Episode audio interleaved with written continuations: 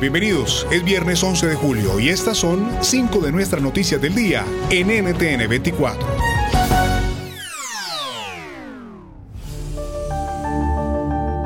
Escuchaban las voces de los cubanos que hace un año, en aquel histórico 11 de julio, se manifestaron contra el régimen castrista liderado por Miguel Díaz Canel.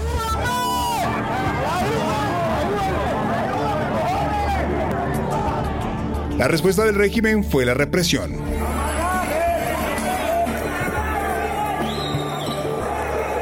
Desde ese 11 de julio, el gobierno de la isla suavizó algunas leyes para intentar mejorar la vida de los ciudadanos, pero sobre todo endureció la legislación y cambió el código penal para perseguir a manifestantes y evitar nuevas marchas. De acuerdo con los registros de Cubalex, al menos 1.484 personas fueron arrestadas, de las que más de 700 aún permanecen privadas de libertad. Hablamos con la directora de esa organización, Laritza Diversent.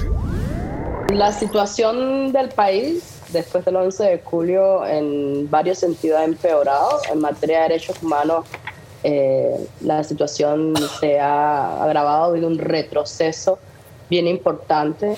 También se han implementado leyes que tratan de controlar las expresiones en el contexto digital. Y por supuesto los motivos que dieron lugar a las protestas del 11 de julio aún se mantienen y se han agravado, que tienen, están muy relacionados no solo con la falta de libertades, sino también con la situación económica y en los últimos tiempos, bueno, con la crisis energética que está viviendo el, el país. Across America, BP supports more than 275,000 jobs to keep energy flowing. Jobs like building grid-scale solar energy in Ohio and producing gas with fewer operational emissions in Texas. It's and, not or. See what doing both means for energy nationwide at bp.com slash investing in America.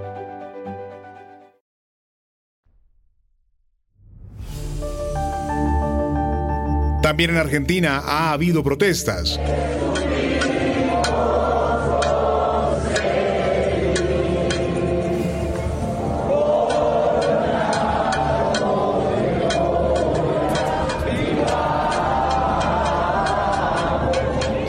De esta forma se vivió la celebración de la independencia de ese país que afronta una complicada situación económica. Esto sucede tras la renuncia del ex ministro de Economía Martín Guzmán.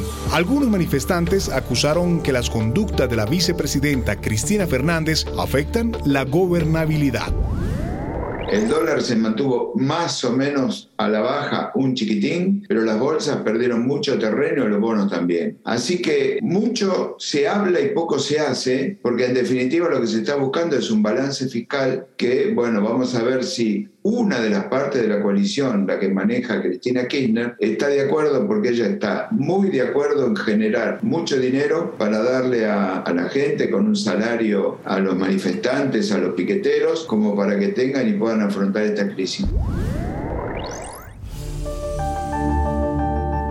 La empresa tecnológica de transporte Uber violó la ley, presionó a conductores y engañó a las autoridades. Esto según lo revela una investigación periodística internacional. Más de 124 mil documentos internos filtrados a The Guardian probarían las cuestionadas prácticas de la compañía para acelerar su expansión global. Conversamos con Sanda Crucianelli, periodista, jefe de la unidad de inteligencia de datos en Infobae, medio asociado al Consorcio Internacional de Periodistas de Investigación y que ha participado en este trabajo.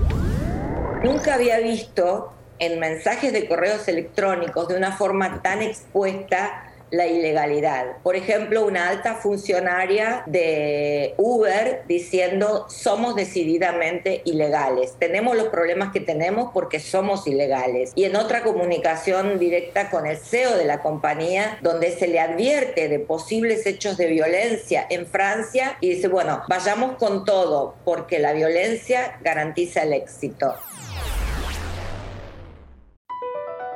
BP added more than $70 billion to the U.S. economy in 2022. Investments like acquiring America's largest biogas producer, Archaea Energy, and starting up new infrastructure in the Gulf of Mexico. It's and, not or. See what doing both means for energy nationwide at bp.com slash investing in America.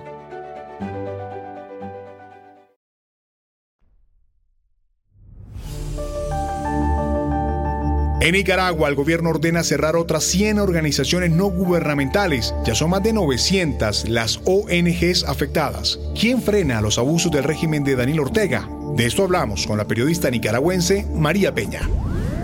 Y lo que vemos desgraciadamente es que la situación en vez de mejorar empeora, es decir, seguimos viendo eh, informaciones sobre largas colas, carencias, represión política, una, un estado de, de ansiedad y de mucha preocupación por la privación de, de libertades.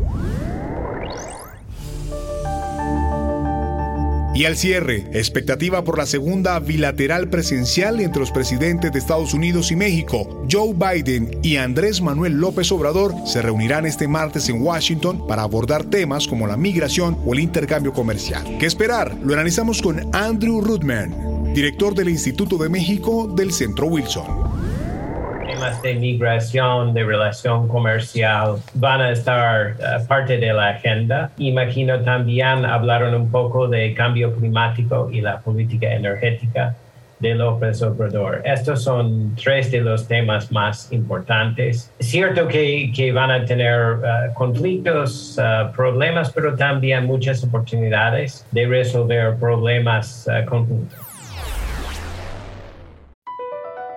Across America, BP supports more than 275,000 jobs to keep energy flowing. Jobs like updating turbines at one of our Indiana wind farms and producing more oil and gas with fewer operational emissions in the Gulf of Mexico. It's and, not or. See what doing both means for energy nationwide at bp.com slash investing in America.